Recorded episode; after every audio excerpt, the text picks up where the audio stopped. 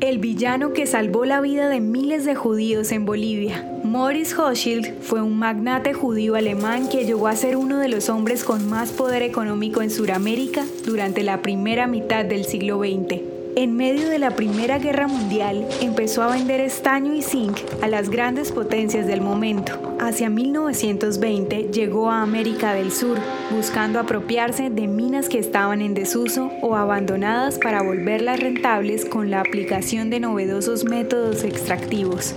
Chile fue su sede principal de operaciones y desde allí logró comprar y administrar minas en Bolivia, lugar donde ganó fama de villano debido a las estrategias que usó para acumular su riqueza. Los nacionalistas, sindicatos y grupos ecológicos bolivianos lo juzgaron por ser un empresario minero al cual le preocupaba más su rentabilidad que el bienestar de sus empleados.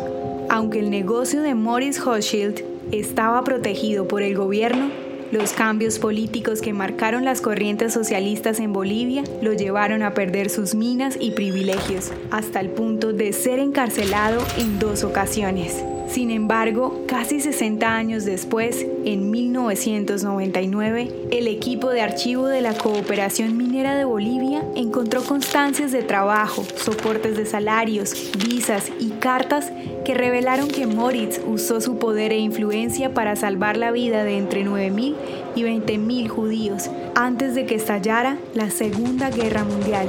Gracias a la estrecha relación que Hochschild tenía con el entonces presidente boliviano Germán Bush Becerra, muchos judíos pudieron huir del holocausto, obteniendo visas y un trabajo para empezar de nuevo.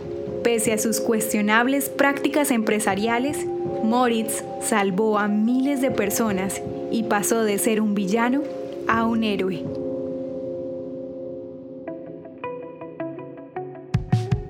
La historia de hoy merece ser compartida. Piensa en un amigo y envíasela. Contamos contigo para que cada día esta comunidad crezca más. Gracias por hacer parte de Audio Historias de Israel. El contenido original de Audio Historias de Israel fue provisto y realizado por Philos Project.